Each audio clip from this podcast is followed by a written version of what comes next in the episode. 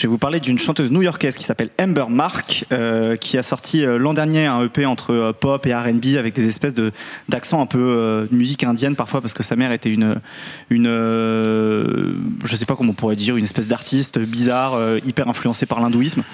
J'avais adoré sur sur cette EP les, titres Way Back et Lose My Cool où elle parle du, deuil justement de, la perte de, de, sa mère, mais sur des musiques hyper dansantes et joyeuses. Donc ça fait un espèce de mélange aigre-doux ambivalent qui était hyper intéressant. Et son dernier single s'appelle euh, Love Me Right où elle parle aussi de rupture amoureuse comme The Weeknd, mais pareil de manière beaucoup moins sombre presque enjoué par moment. C'est- très lumineux comme musique.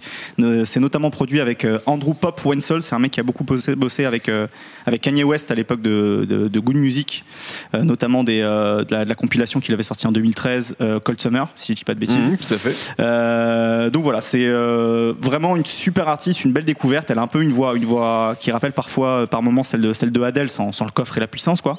Mais euh, voilà, sur une sur une musique assez, je dirais pas inédite, mais euh, mais qui change de de cette espèce de truc déprimant qu'on a depuis des années, parce que pour le coup, c'est assez lumineux.